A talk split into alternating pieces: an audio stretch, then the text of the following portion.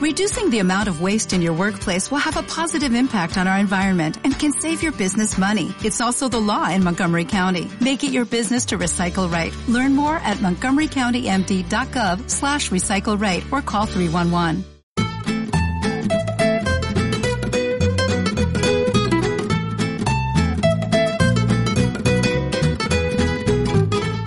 Hola, bienvenido al podcast de la farmacia Regolodos, donde cada domingo hablaremos con expertos en salud y belleza. Es decir, hablaremos de tu cuidado 360. Y ahora, si puedes, siéntate cómoda, sube la voz y acompáñanos, porque esto empieza ya.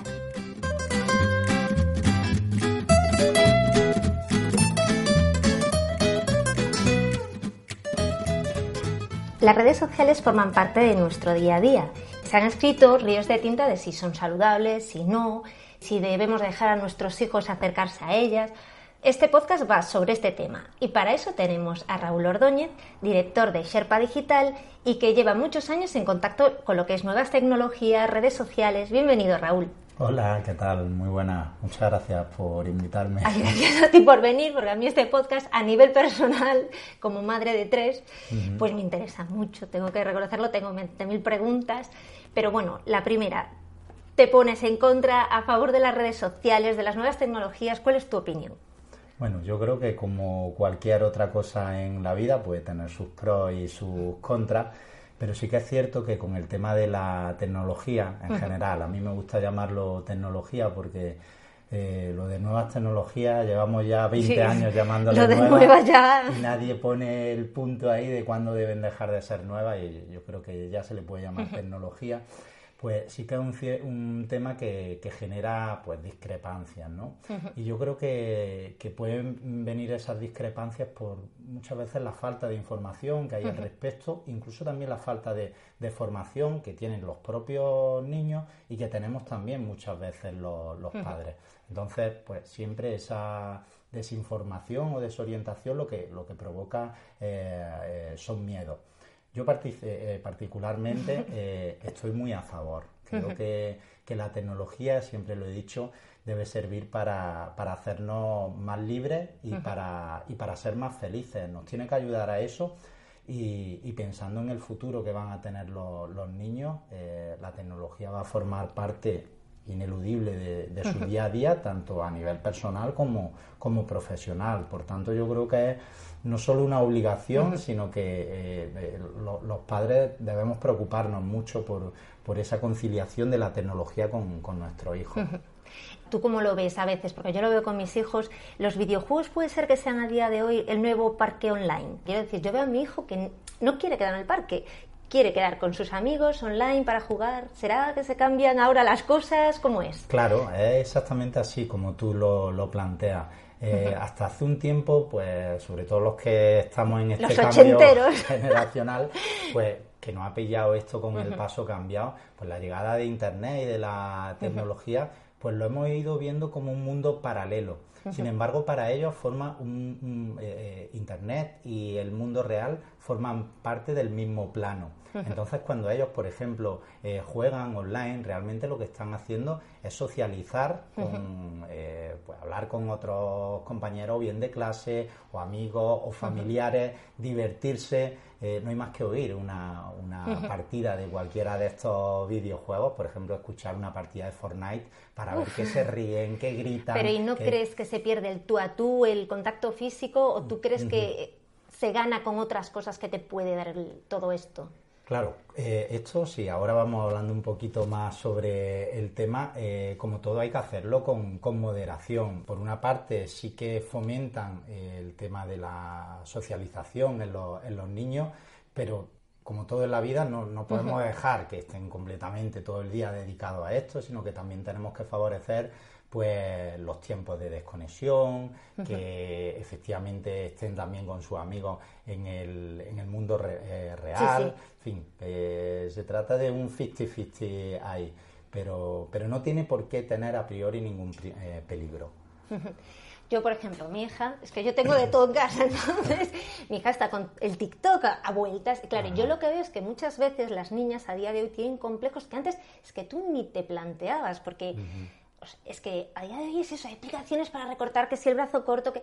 Y su hobby es hacer vídeos, puede pasar horas. Digo yo, jo, y esto a nivel autoestima, no sé yo si, no sé, claro, quizás es que soy muy vieja. No, no, que va. Sí, sí. Para nada.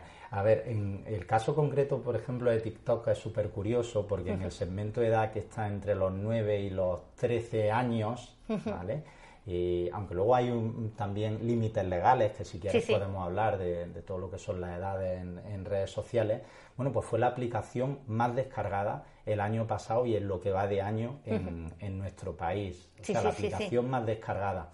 Pero es que si eh, nos ponemos un poco a pensar como piensan ellos, eh, o, dicho de otro modo, nos trasladamos nosotros a nuestra infancia y pensamos lo que hacíamos, nosotros en nuestra infancia pues jugábamos muchas veces a tener un grupo de rock con nuestros amigos o, a, tener un grupo y cantábamos y nos reíamos y nos divertíamos.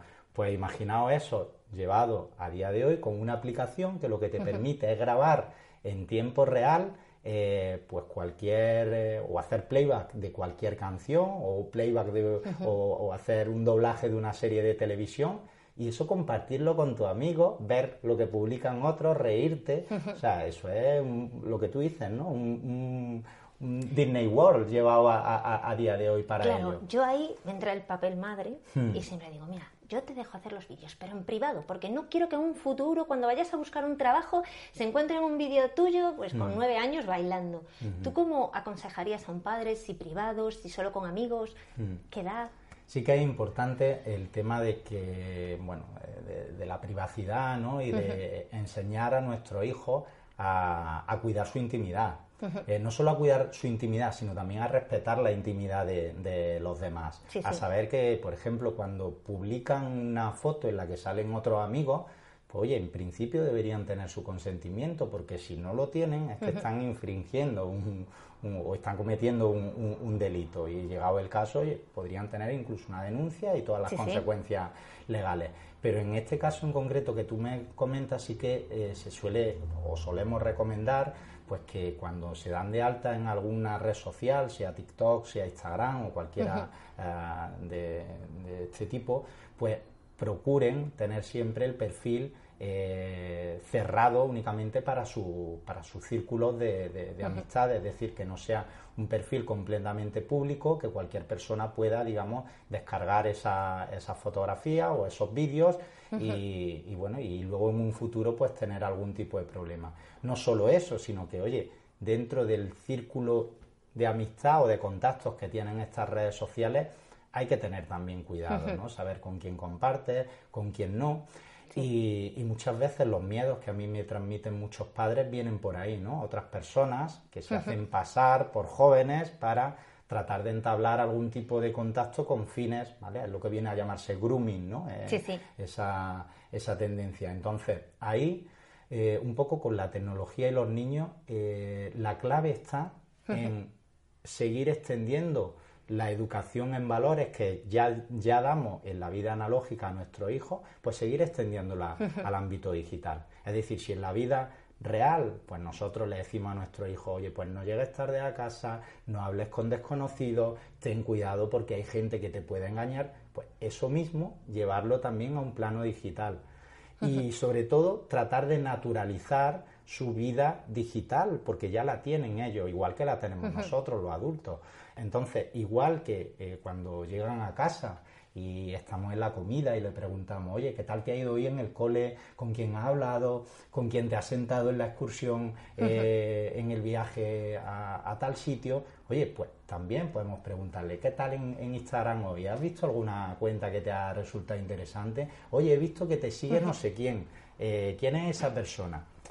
Muchas veces los padres no hacemos eso por desconocimiento o porque directamente ellos también eh, se cierran, ¿no? Y muchas veces nos dicen, oye, papá o mamá, tú no controlas de esto, ¿no? ¿Y tú cómo verías como padre, por ejemplo, hay muchos padres que lo hacen de, decir, no, yo te dejo las redes sociales, pero me tienes que tener a mí como amigo? O sea, ¿tú lo ves que deberíamos dejarle ese campito de privacidad o realmente deberíamos estar ahí para vigilar un poco? Eh, Aquí la clave es lo que se viene a denominar la, mediación activa. Es decir, cuando nosotros mm, enfocamos este tema de tecnología o redes sociales y niños, hay dos posibilidades. Tenemos por una parte la mediación pasiva, que vendrían a ser los controles parentales, eh, este tipo de aplicaciones o los propios sistemas de los teléfonos móviles o de las videoconsolas. Bueno, el problema que tienen los controles parentales es que aprenden rápido a sacarlos. O sea, porque mi hijo sabe sacarlos todos. Que tienen ese problema y que además, eh, o sea, llevado mm, haciendo el símil, que tú tengas un cinturón de seguridad, eso no implica que sepas conducir en un automóvil o incluso que vaya a tener un accidente. Entonces, las medidas de control eh, pasivo, o, bueno, control parental o mediación pasiva están muy bien, pero lo que yo y muchas personas que trabajamos en este ámbito recomendamos encarecidamente es la mediación activa. Y la mediación activa se basa en tres claves, fundamentalmente. Eh, en educar, en supervisar y, eh, en acompañar fundamentalmente, ¿vale? En educar, supervisar y, acompañar, o en educar, acompañar y supervisar, como, como lo queráis ver. No deja de ser una estrategia que ya hacemos con nuestro hijo eh, en el día a día y en una vida normal. Es decir, yo tengo dos hijos también, ¿vale? Yo tengo a Laura, que tiene cinco años, bueno, ahora va a cumplir seis, y tengo a Pedro, que tiene año y medio, que ya está en posición vertical, que el tío no para, está todo el día para arriba, para abajo, sin parar de moverse. Bueno, eh, pues yo con Pedro eh, llega al parque, se encuentra el tobogán, le flipa el, el tobogán, va corriendo bueno, pues yo con Pedro tendría dos opciones. Tendría la opción de, oye, eh, mediación pasiva, en plan... Mátate. Mátate por ahí y hazlo tú y yo mientras me tomo un café. O tendría la mediación activa que consiste, primero he dicho educar. Bueno, mira Pedro, esto es un tobogán.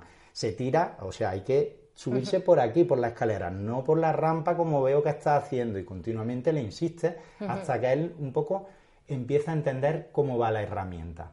Y para eso tengo que estar yo con él. Claro, el problema que hay es que yo creo que la gente de nuestra generación, mucha gente, no tiene esa educación para poder darla. O sea, claro, yo no puedo enseñar trigonometría si no la sé. Claro. Entonces, ¿dónde podemos como padres?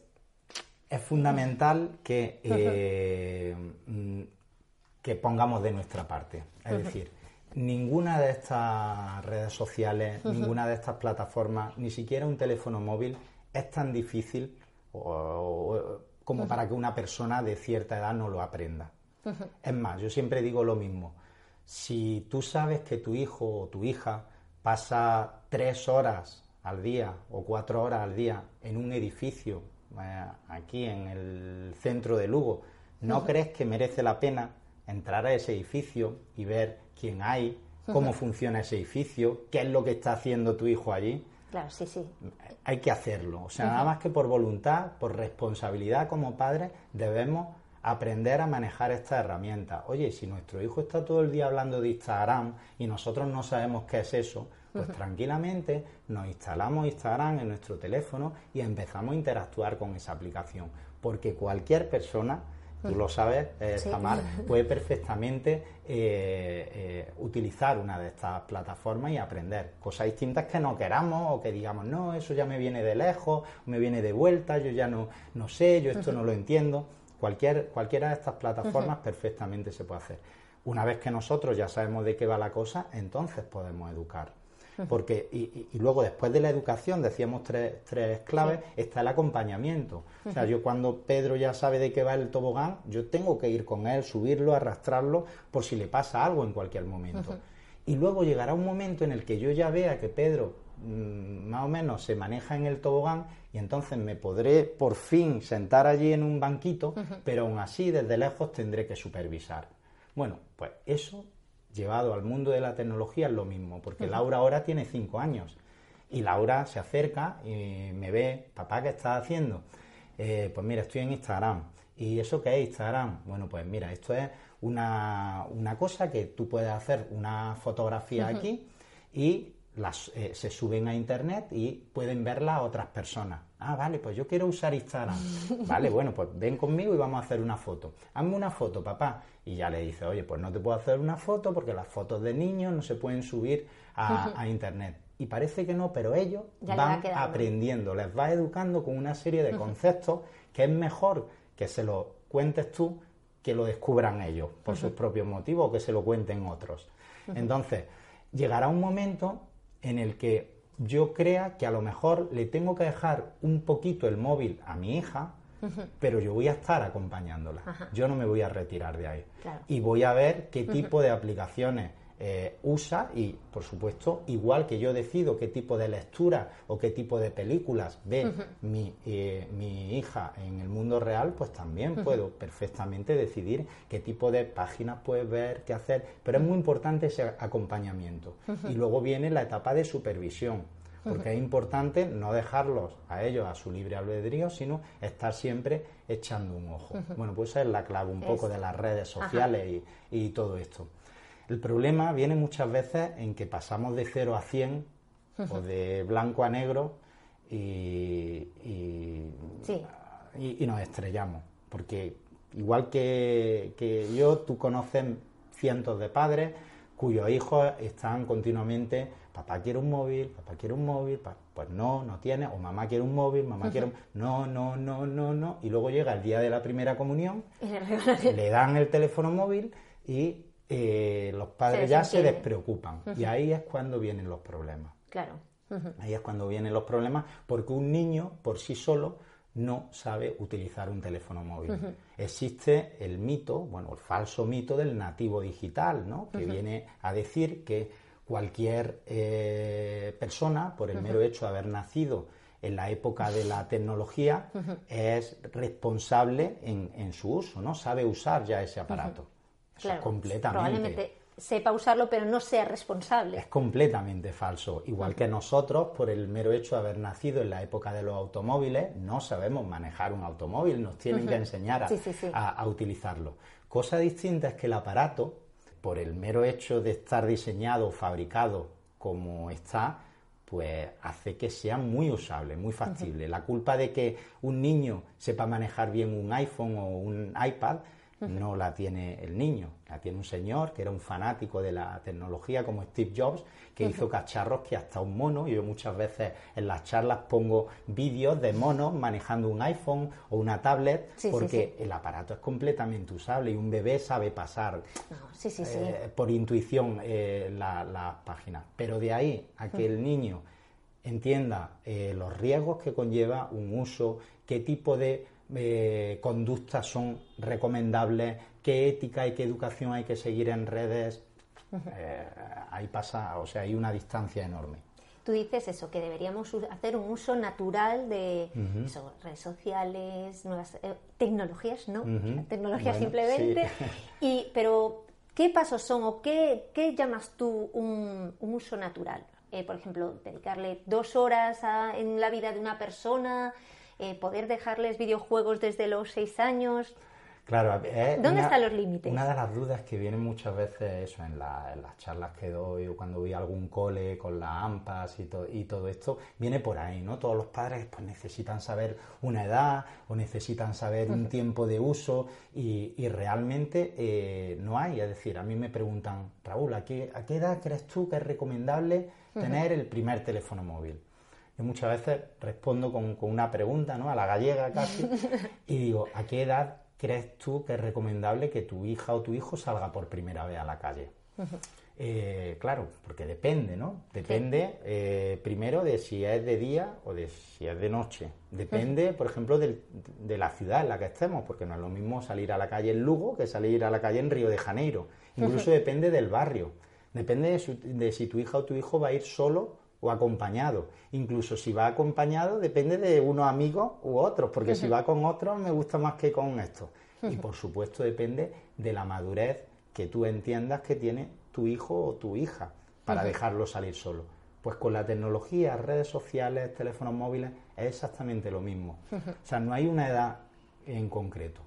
Con el tiempo de uso, pues aquí un poco viene a ser el, tema eh, del, sentido común y la educación en valores que ya damos en otras.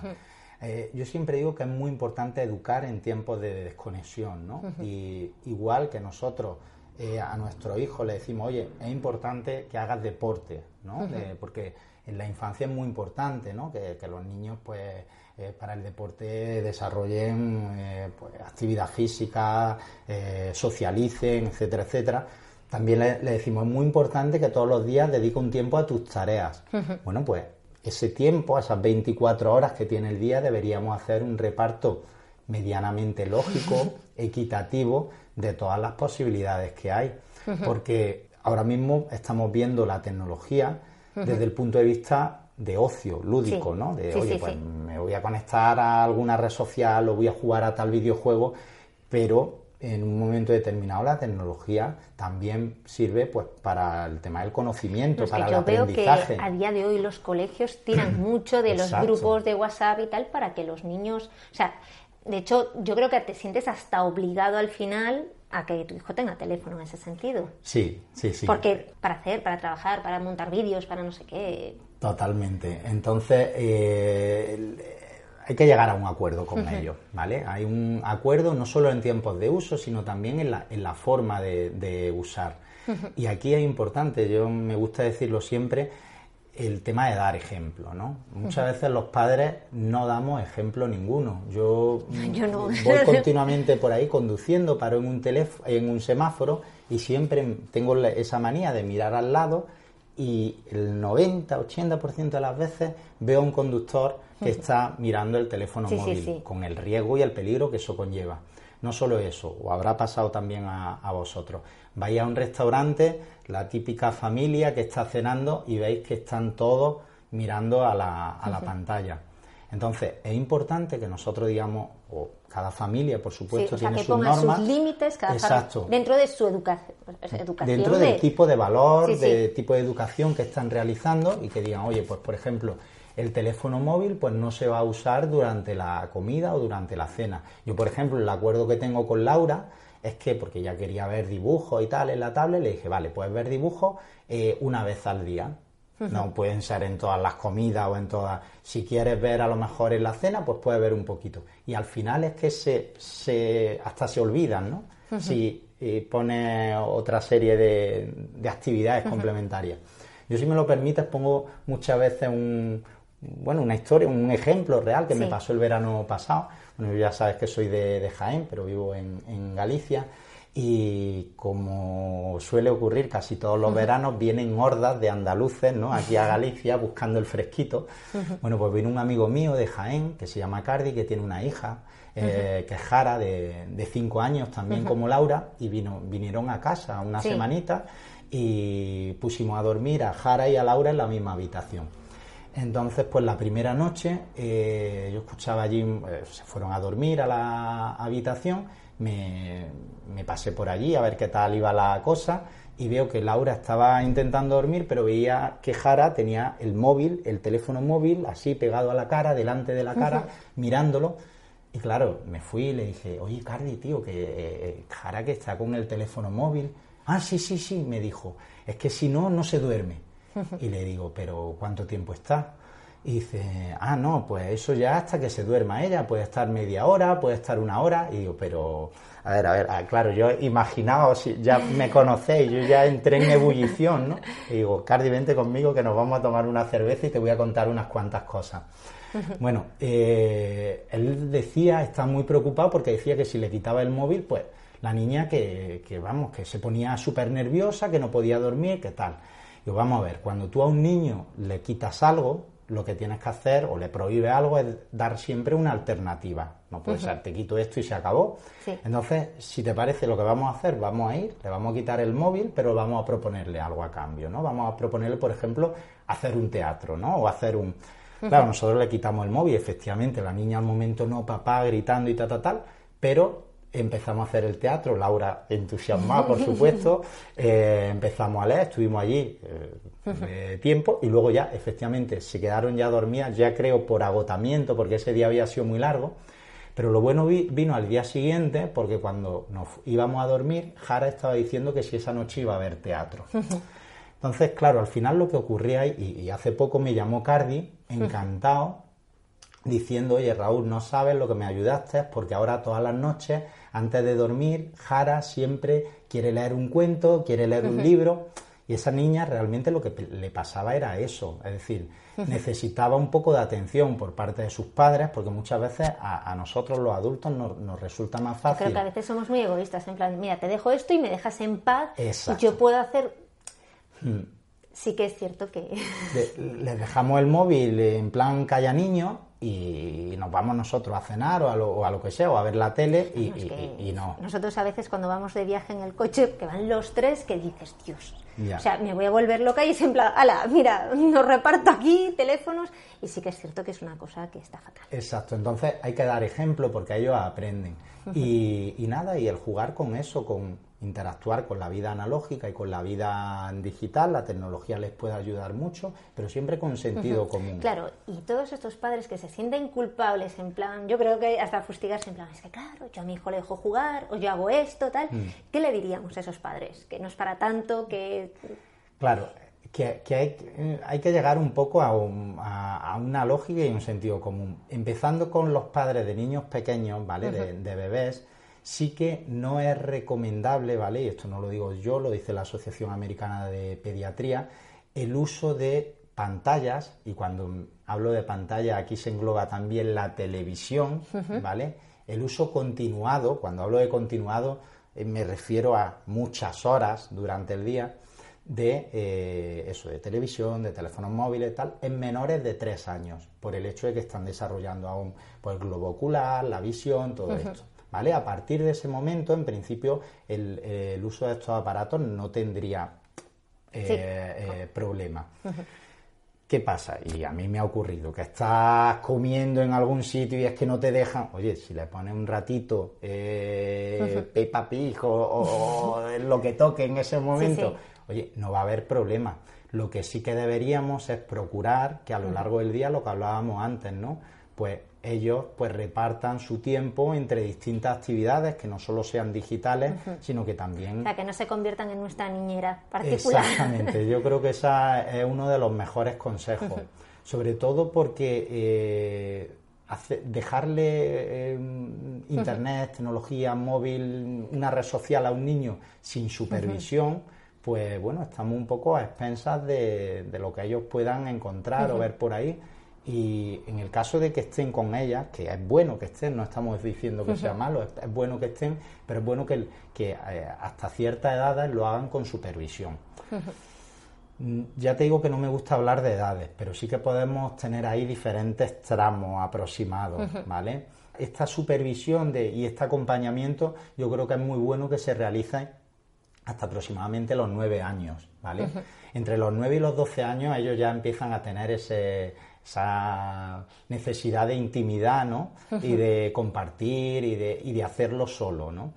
Y entre 9 y 12 años, pues sí que es importante dejarle algo de espacio, sobre todo si te has preocupado en años anteriores de que hagan un uso responsable de, esas tecnologías, pero oye, de vez en cuando echar un ojín también y, tener supervisión, poner esos tiempos y esos límites de uso, etcétera, etcétera y a partir de los 12 años, bueno, es muy difícil realmente eh, controlarlo, pero precisamente por eso, porque es muy difícil controlarlo, es bueno que vayan con una base previa de educación en el entorno familiar. Lo ideal sería también que esa educación se diera desde el entorno escolar, pero muchas veces eh, dependiendo del centro educativo, no se da, por desgracia. Hay muchísimos colegios que tienen asignaturas que muchas veces, oye, pensamos que... Y sin embargo se despreocupan completamente del, tema de tecnología. Y eso a día de hoy debemos hacer autocrítica y, deberíamos intentar apostar por ahí, oye, que, que los gobiernos y todo esto pues traten de, apostar por, por eso. A mí quizás lo que más miedo me da a día de hoy es que con todo esto de las eh, redes sociales, mm. bueno, el mundo digital en sí, a veces da la sensación que la escala de valores de los niños está muy cambiada en el sentido de que yo cuando era pequeña quería ser médico, bombero y ahora quieren ser youtubers. Y cuanto más insultan, más no sé si mm, se está cambiando la escala, si después cuando vas creciendo vas viendo que, no sé, pero el sueño de los niños ahora es ser youtuber. Totalmente, porque al final, eh, lo hablábamos antes, eh, Internet no deja de ser cultura. Y en su día nosotros el consumo cultural que hacíamos era básicamente la televisión. Ahora vosotros lo sabéis, los niños no consumen televisión, consumen YouTube, consumen eh, vídeos online. Y claro, en su época nuestros ídolos eran pues Emilio Butragueño y jugadores de fútbol o de baloncesto y tal, y ahora como lo que ven en, básicamente eh, son contenidos relacionados pues eh, con videojuegos, chavales que hacen bromas o chavalas que se maquillan, oye pues ellos convierten a estas figuras en referentes. Entonces, no es eh, extraño que, ocurra así. Lo que sí que es importante es que nosotros como padres tratemos de estimularles y abrirles el abanico. Es decir, y aquí entra una parte muy, muy bonita de todo esto que, viene a ser, pues eso, el, tratar de ayudarle a construir su marca personal, ¿no? Y cualquiera de nosotros como padres sabemos que nuestros hijos pues tienen sus gustos, sus aficiones, sus intereses. Oye, pues a mi hijo le encanta el tema de la bicicleta, o a mi hijo pues el tema de los drones. Oye, o a mi hija le encanta hacer pues, pastelitos de esto, o le encantan eh, los barcos, no sé. Sabemos cuáles son los intereses y gustos de nuestro hijo. Oye, pues vamos a sentarnos con ellos delante de un ordenador o delante de un móvil y vamos a buscar eh, referentes, figuras, páginas web, eh, eh, plataformas dedicadas a, eso, a esos gustos e, e, intereses que tienen nuestros hijos, porque lo van a encontrar. Yo pongo muchas veces esos ejemplos de chavales que están en el conservatorio o, a tu hija, oye, de repente descubre que la flauta le encanta, la metéis en el conservatorio, oye, pues métete en YouTube porque hay decenas, bueno, centenas, centenares de, canales de YouTube dedicados a la música. Hay youtubers fabulosos que se le ocurran mucho, que son jóvenes también. Y, oye, anímale a que empiece a ver eso, que, empiece a aprender por ahí eh, con ese tipo de contenido. Es más, llegará un momento en el que debas animar a tu hijo a que pase, como yo digo, al, al, lado oscuro, entre comillas, ¿no? A que deje de ser consumidor y pase a ser creador el paso a ser creador le va a traer muchísimos beneficios porque le va a ayudar a expresarse, eh, o sea, a mejorar su comunicación, le va a ayudar a, expresarse. La gente que monta vídeos en YouTube sabe perfectamente el, trabajo que, eso conlleva. le va a, ayudar a manejar determinadas herramientas que le van a ayudar en el futuro, herramientas de edición, herramientas de le va a ayudar a organizarse, a planificarse. O sea, tiene muchísimos beneficios el hecho de que un chaval empieza a crear contenido en, en Internet. Y por supuesto el beneficio principal de que, oye, eso en un futuro, lo que tú comentabas antes, cuando alguien busque su nombre o cuando eh, eche su primer currículum en algún sitio, pues verán que ese chaval o que esa chavala pues tiene detrás un bagaje, eh, tiene cierta reputación en, redes sociales, oye, y al final esto es un mercado, hay competencia y, y es importante. Y yo conozco ya muchísimos casos de de niños, niñas que empezaron así, con un gusto en determinada eh, temática. Oye, la literatura, que montaron su canal de YouTube relacionado con la literatura y que antes de entrar a la universidad ya están dando por ahí charlas.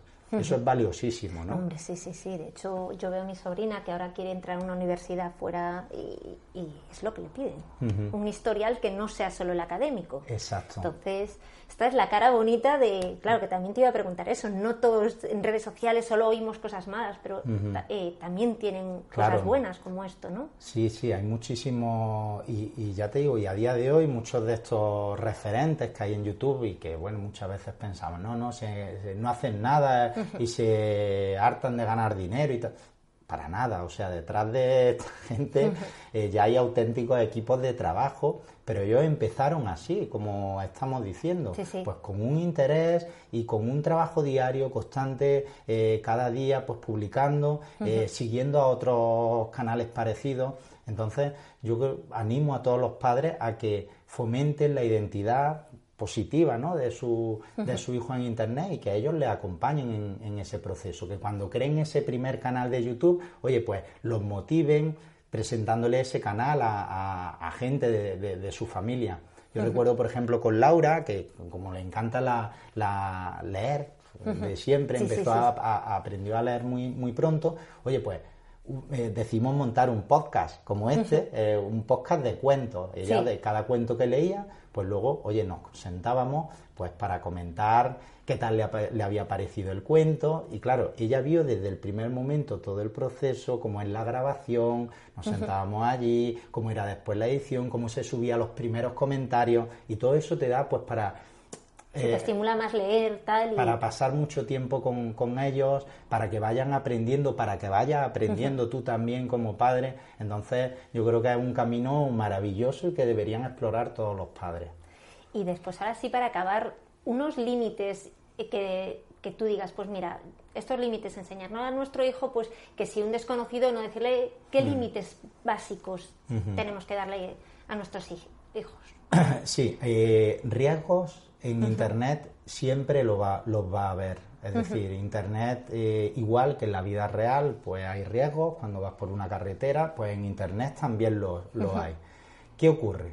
Pues que está más que demostrado, y así lo acreditan todos los estudios. De hecho, el último estudio que hay más potente sobre esto, que han elaborado diferentes universidades europeas, que es el informe EUKIDS Online, pues vienen a concluir con que los hijos cuyos padres han realizado esa mediación activa que, que antes hemos comentado, es decir, padres que se han sentado con su hijo a ver canales de YouTube que le han ido explicando cuando tienen dudas, en definitiva, que han hecho esa educación, acompañamiento y supervisión, bueno, pues esos hijos, cuando se encuentran con algunos de los riesgos que ahora comentaremos, pues eh, afrontan mucho mejor ese riesgo, lo gestionan mejor que los hijos cuyos padres le han regalado el móvil en la primera comunión y se han despreocupado de ellos.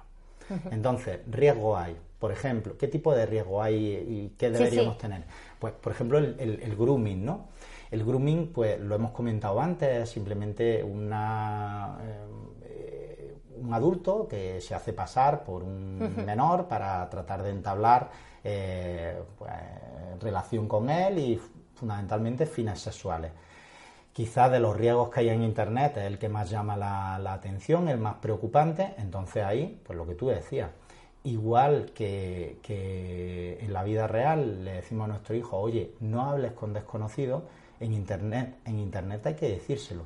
Muchas veces no somos conscientes y yo mucha, eh, lo que hago en, cuando trabajo con ellos, porque también eh, hacemos talleres con los chavales, pues yo lo que hago es para que me entiendas, creo un perfil, yo me creo un perfil, por ejemplo, en Twitter, le pongo una foto, un nombre y apellido, una descripción, y entonces ese día que hago el taller con ellos, llego y le digo, a ver, eh, decidme qué creéis o por qué creéis que, esta, que este perfil que hay aquí, pues es de una persona real.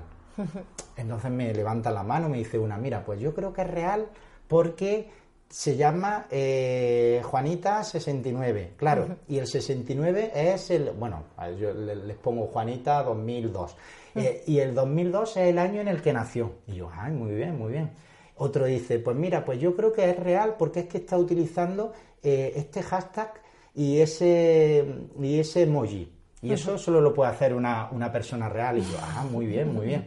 Y, otro me dice, porque la descripción, bueno, me van diciendo y al final un poco les vengo a demostrar que es un perfil completamente falso y que cualquier persona se puede hacer pasar por otra en Internet. Entonces, ahí insistirles mucho continuamente con el tema de cuidado con quien eh, te relaciones y siempre ante la duda, mejor, oye, no. Luego existen más, por ejemplo, el riesgo de contenidos. Este es el más común.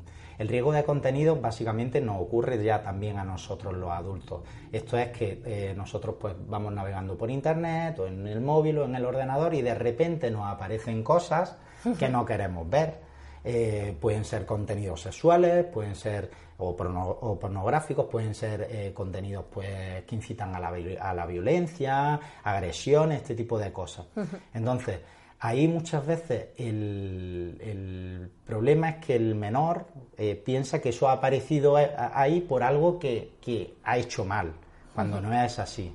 Entonces, pues hay que enseñarles a, oye, esto que está apareciendo aquí, esto es publicidad, o esto es una eh, página que te invita a que inviertas. Entonces hay que explicarles y decirles que eso no está bien, que hay que discriminarlo, que hay que decir que no. y tenemos que estar ahí, es importante que lo, que lo hagan.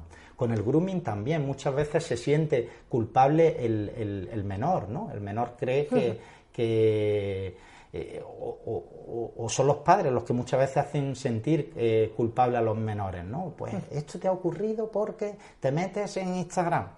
Cuando no, o sea, si un adulto el que está cometiendo el delito, el que de repente ha llegado hasta... Entonces, nunca culpabilizar a la, a, la víctima, porque si no, a la próxima no te lo va a contar. Entonces, eso es un, poco... Luego está el tema del sexting, ¿vale? El sexting, hablamos de riesgos sí, sí. Eh, llevados un poco a estas edades.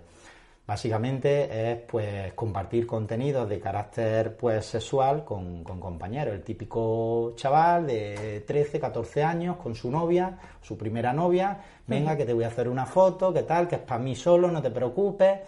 Y luego en cuanto se está volviendo para casa está reenviando las imágenes a sus colegas y al día siguiente lo sabe todo el instituto, ¿no? Bueno, pues ahí ser muy eh, insistentes con ellos de, oye, tu sexualidad es tuya, eh, tú puedes hacer lo que quieras, pero oye, mucho cuidado, nunca, nunca, nunca, aquí hay que ser muy coercitivo, nunca eh, compartas ni dejes eh, este tipo de, fotos porque es que además se te pueden volver en tu contra. Hace poco tuvimos un grave caso, hace un mes o dos, de una chavala que se suicidó, lo viste ya en los ah, medios, y no era una niña, era una adulta que en su momento en una relación anterior había compartido una foto y luego en el trabajo empezaron a compartirla y fijaos cómo terminó la cosa. Ahí un nuevo caso de un, de un adultos que están dando un mal ejemplo a, los jóvenes, ¿no? Pues ahí igual, ser muy de, eh, muy prohibitivos con eso, de nada de, de sexting. Y luego, bueno, existen otro tipo de, de riesgos relacionados ya un poco con el tema de, la adicción, ¿no? Y este tipo de... Eh, aquí lo que se trata de transmitirles es que, bueno, jugar a videojuegos tipo Fortnite y todo esto no está mal. Eh, el tema está en que muchas veces existen algunos videojuegos, por ejemplo el FIFA, una moneda virtual. Esa moneda virtual se puede utilizar en casino online.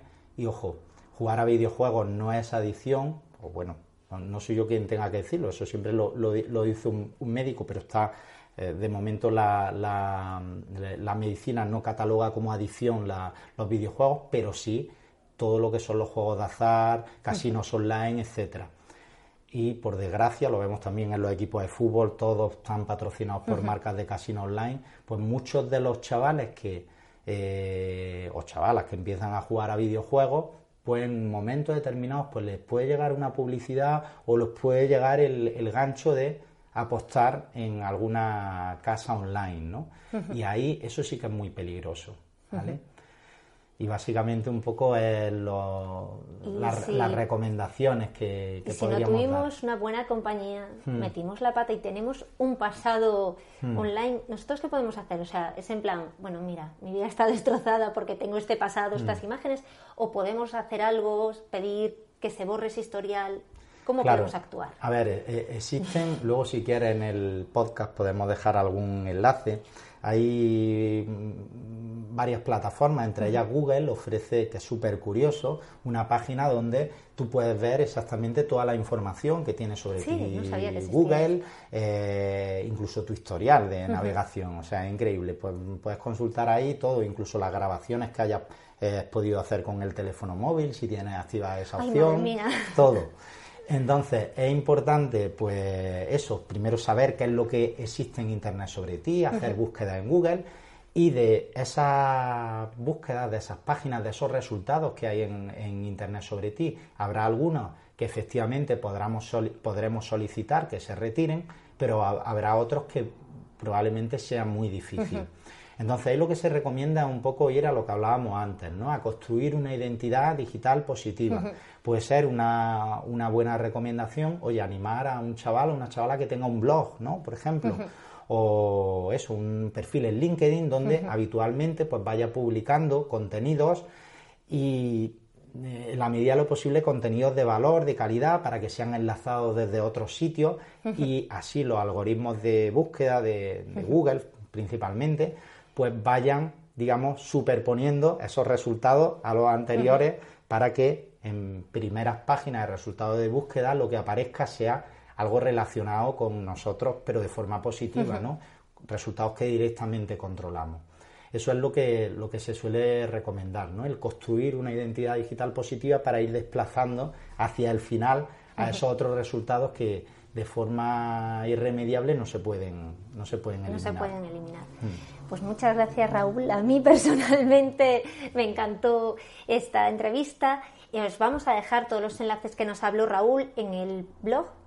Eh, os dejaremos el enlace del blog aquí abajo y cualquier consulta que tengáis, pues tenemos aquí contacto directo y especial con Raúl. Exacto, será un placer. Nada, para mí, eh, ya sabes que me encanta vuestro podcast. Eh, lo sigo mucho, yo creo que esta información puede servir a, madres y padres que, también lo, escuchan y animo a, cualquiera a que bueno, ponga en marcha todos estos consejos y recomendaciones que, hemos hablado, que pierda el miedo, ¿vale? y que bueno que piense que al final no es que vaya a ser el futuro de, nuestro hijo sino que ya es el, el, presente y que una buena educación en este sentido pues va a redundar en su vida personal y, profesional muchísimas gracias. Pues nada, y a todos vosotros muchas gracias por estar del otro lado y nos vemos en un próximo podcast. Muchísimas gracias, un beso enorme.